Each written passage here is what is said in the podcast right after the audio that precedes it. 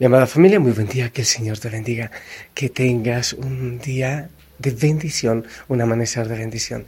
El Monte Tabor está muy hermoso, es, un amanecer precioso de paz, de mucha calma.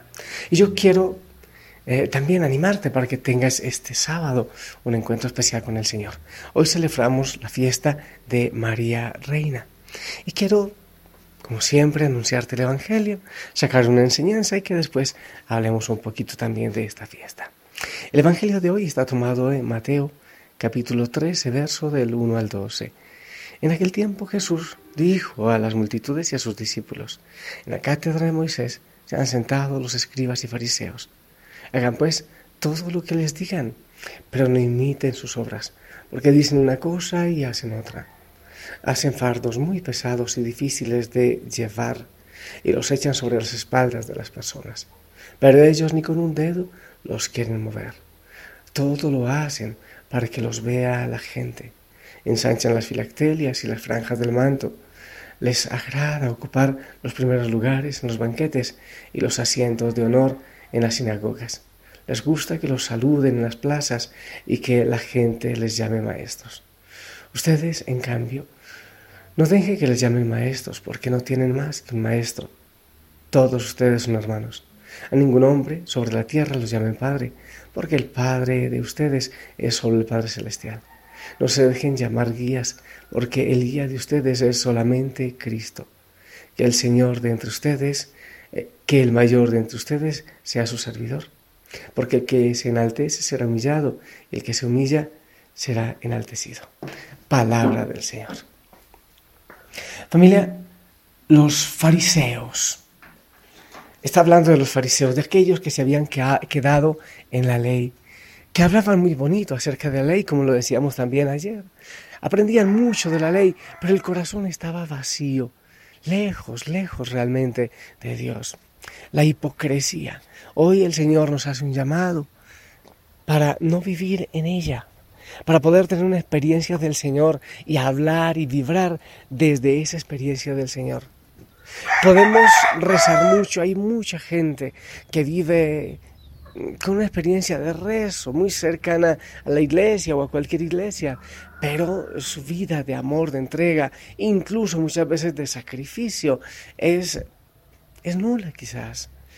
Es muy posible que se busquen los primeros puestos, ser notado, ser notada, o bueno, o estar en la iglesia, porque en casa es difícil estar, porque ya no me soporto al marido o ya no me soporto a mi esposa. Y también este Evangelio es un llamado muy fuerte a los consagrados, de manera especial a los sacerdotes, porque no puedo negar que muchas veces quizás yo también he querido vivir e imitar a estos fariseos de aquel tiempo, en los primeros puestos, poniendo cargas a los demás, yo recuerdo que antes de ordenarme sacerdote, alguna vez ya le he compartido, le he dicho al Señor, por favor, Señor, si yo estoy, o si me vas a hacer sacerdote para poner cargas a los demás, evítatelo, no quiero serlo y quítame esa posibilidad. Poner cargas, buscar siempre solo la ley, no. Debemos empezar a vivir desde el amor. El Señor es amor y misericordia. Esto es solo, esto es para todos, no solo para los sacerdotes. Es un llamado a no a la hipocresía, es un llamado no a los primeros puestos, sino a la entrega desde, desde el testimonio, desde el amor. Yo realmente pienso que eso es lo que estamos buscando en Osana, que vayamos más allá de la mera costumbre, de la mera tradición, sino al enamoramiento del Señor, a que podamos decir Señor, ¿a quién iremos si solo tú tienes palabras de vida eterna? No solo acompañar al Señor en la gloria, sino también en la cruz. Pasar por la cruz para llegar a la gloria. Entonces, ¿eso qué significa ser humilde? Recuerdo que el Papa Francisco nos decía a los sacerdotes y religiosos cuando estuvo en el Ecuador, no te olvides de dónde te sacaron, no te olvides de eso no nos sacaron precisamente de un nicho de santos. No olvidarnos de dónde nos saca el Señor. Y también no olvidarnos que todo es regalo, que todo es gratuidad, que el Señor nos da esta fe, este amor, este gozo, que es gracia. Todo es gracia. Buscar la humildad Y para eso es bueno acercarse a aquellos que más sufren, a los que están abandonados, a los que están tristes, acercarnos a ellos. Yo realmente, viendo la historia de María, de la Virgen María, comprendo también que es vivir sin buscar los primeros puestos. Me parece simpático que la Virgen María nunca eh, fue la que más cámara robó, oye, no. Estaba ahí siempre en el servicio, siempre cerquita, pero a un lado. Nunca robó los primeros puestos. Ahora, pues a veces la hacemos hablar en, en una taza, en una olla, habla en toda parte. El, el Señor puede permitirle a la Madre María manifestarse, pero no podemos creer que está siempre hablando y manifestándose, porque fue la que estaba ahí al ladito, siempre en silencio. Vamos a hablar un poquito de la Virgen María. Ella fue el primer sagrario, aquella arca de la nueva alianza. Oremos a la Madre para que ella ore por nosotros. Tú, primer sagrario, María, Madre de Jesús. Tú, primer custodia, María, vaso espiritual. Tu seno que llevó en sí la gloria. Tu cuerpo se llenó de Dios su sangre corrió por tus venas, su ser de ti se alimentó. Tú, primer creyente, primera en darle adoración, y llegado el tiempo, primera en exponerlo en hora santa, aquella noche en que Jesús nació. Llegada la plenitud de los tiempos, envió Dios a su Hijo nacido de mujer. Gálatas 4, 4, 7.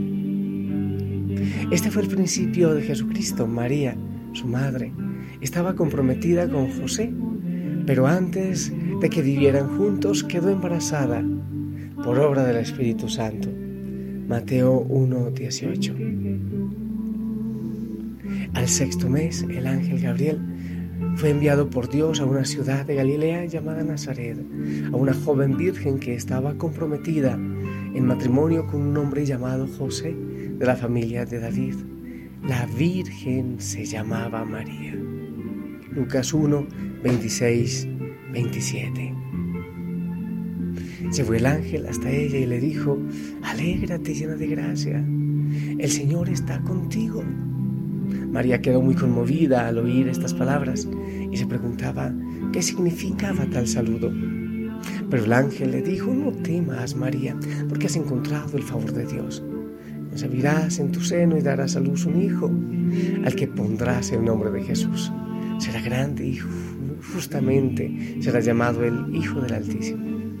El Señor le dará el trono de su antepasado David, gobernará por siempre el pueblo de Jacob y su reino no tendrá fin. Lucas 1, 28, 33. María entonces dijo al ángel, ¿cómo puede ser eso si yo soy virgen? Contestó el ángel, el Espíritu Santo descenderá sobre ti y el poder del Altísimo te cubrirá con su sombra. Por eso el niño santo que nacerá de ti será llamado Hijo de Dios. También tu pariente Isabel está esperando un hijo en su vejez. Se encuentra ya en el sexto mes del embarazo. Para Dios nada es imposible. Dijo María, yo soy la servidora del Señor. Hágase en mí tal como has dicho. Después la dejó el ángel. Lucas 1, 34, 38. Por entonces María tomó su decisión y se fue sin más demora a una ciudad ubicada en los cerros de Judá. Entró en la casa de Zacarías y saludó a Isabel. Lucas 1, 39, 40. Al oír Isabel su saludo, el niño dio saltos en su vientre. Isabel se llenó del Espíritu Santo y exclamó en, su, voz alta, Bendita tú eres entre las mujeres, bendito el fruto de tu vientre. Escúchalo bien. Lucas 1, 41, 42. ¿Cómo he merecido yo que venga a mí la madre de mi Señor? Apenas llegó tu saludo a mis ojos, el niño saltó de alegría en mis entrañas. Dichosa tú por haber creído que se cumplirían las promesas del Señor. Lucas 1, 43, 45. María dijo entonces, proclama mi alma la grandeza del Señor y mi espíritu se alegra en Dios mi Salvador, porque se fijó en su humilde esclava y desde ahora todas las generaciones me llamarán feliz. El poderoso ha hecho grandes cosas por mí, santo es su nombre. Muestra su misericordia siglo tras siglo a todos aquellos que viven en su presencia. Dios dio un golpe con todo su poder, deshizo a los soberbios y sus planes, derribó a los poderosos de su trono y exaltó a los humildes, colmó de bienes a los hambrientos y despidió a los ricos con las manos vacías. Socorrió a Israel, su siervo, se acordó de su misericordia como lo había prometido a nuestros padres, a Abraham y a sus descendientes para siempre. Lucas 1, 46, 55. Su esposo José pensó despedirla, pero como era un hombre bueno, quiso actuar discretamente para no difamarla. Mateo 1, 19. Mientras lo estaba pensando, el ángel del Señor se le apareció en sueños y le dijo, José, descendiente de David, no tengas miedo de llevarte a María, tu esposa, a tu casa. Si bien está esperando por obra del Espíritu Santo, tú eres el que pondrás el nombre al Hijo que dará a luz, y lo llamarás Jesús, porque Él salvará a su pueblo de sus pecados. Todo esto sucedió para que se cumpliera lo que había dicho el Señor por boca del profeta. La Virgen concebirá y dará a luz un hijo, y le pondrán por nombre Emanuel, que significa Dios con nosotros.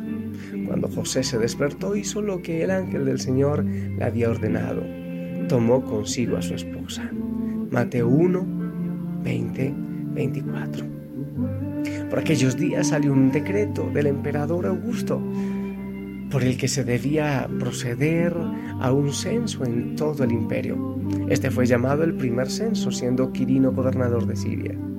Todos pues empezaron a moverse para ser registrados cada uno en su ciudad natal.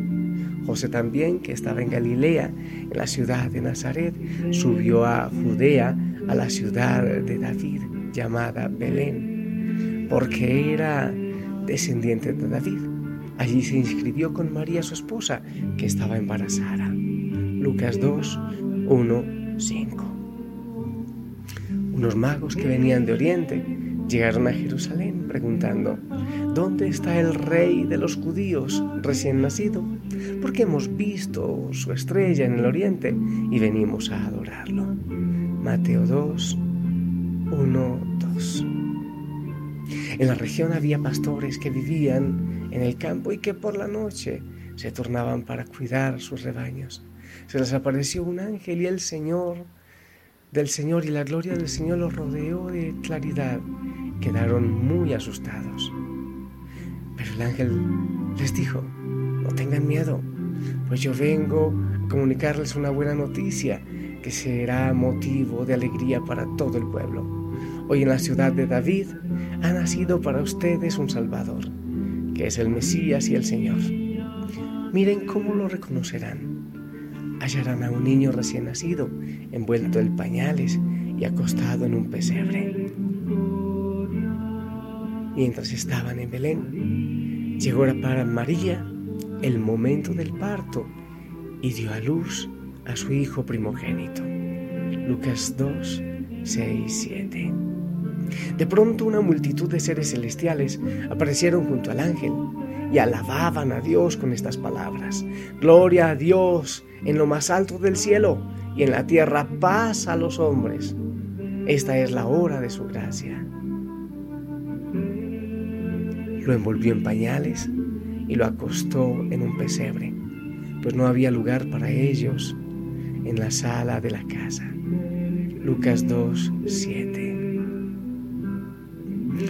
Después de que los ángeles se volvieron al cielo, los pastores se dijeron unos a otros, vayamos pues hasta Belén y veamos lo que está sucediendo y que el Señor nos ha dicho, nos ha dado a conocer. Fueron apresuradamente y hallaron a María y a José con el recién nacido acostado en un pesebre. Entonces contaron lo que los ángeles les habían dicho del niño. Todos lo que escucharon, lo que decían los pastores, quedaban maravillados. Lucas 2.15 Amada familia, la Virgen María estuvo siempre ahí y nos faltaría mucho por decir. Qué alegría más grande había visto haber visto aquella estrella. Al entrar en la casa vieron al niño con María, su madre. Se arrodillaron y lo adoraron. María, por su parte, guardaba todos estos acontecimientos y los volvía a meditar en su interior. Lucas 2.19. Y la Virgen María, la que estuvo ahí también, en la cruz, la que estuvo siempre con el Señor, y aquella que estuvo al inicio de la iglesia y sigue estando. Hágase en mí según tu palabra. ¿Por qué María Reina? Yo solo digo dos cositas porque es la mamá del rey de reyes. A reina se le dice también, a la mamá de los reyes. Em, en estas eh, imágenes de reyes que todavía existen en algunos países del mundo, que son reyes de, de pacotilla, que son reyes de imagen nomás, eh, también se ocurre, ¿no? La mamá de, del rey le dicen reina. Y en San Pablo, San Pablo nos dice que quien compartió con Jesús los dolores, reinará con él. Quien compartió con él los dolores, con él reinará. ¿Y quién sino ella? Eh? Y además, como leíamos en Lucas, bienaventurada me llamarán todas las generaciones. Pero que así como ella, que nosotros no nos quedemos solo en ella, sino que así como ella no se hizo servir, no vivió hipocresía porque vivió antes desde el corazón, después desde el vientre, la palabra del Señor, nosotros busquemos servir y entregar la vida y hacer la voluntad del Señor. Que no esté en nosotros el bichito de la hipocresía, sino que empecemos por vivir desde nuestra experiencia. Gracias Señor, te damos gracias por este día hermoso. Ayúdanos a vivir de una manera especial y diferente, entregados a ti y al servicio. Señor, que en este día oremos muchísimo, que estemos muy cerca de ti y que también la Madre María ore por nosotros y nos cubra con su manto. Amada familia para todos, una bendición. Que el Señor les acompañe, les llene de mucha paz. Si lo permite, nos escuchamos después. En el nombre del Padre, del Hijo y del Espíritu Santo. Sonríe, sonríe, un abrazo enorme. La familia Osana estará orando por ti en este día. Te amo en Cristo.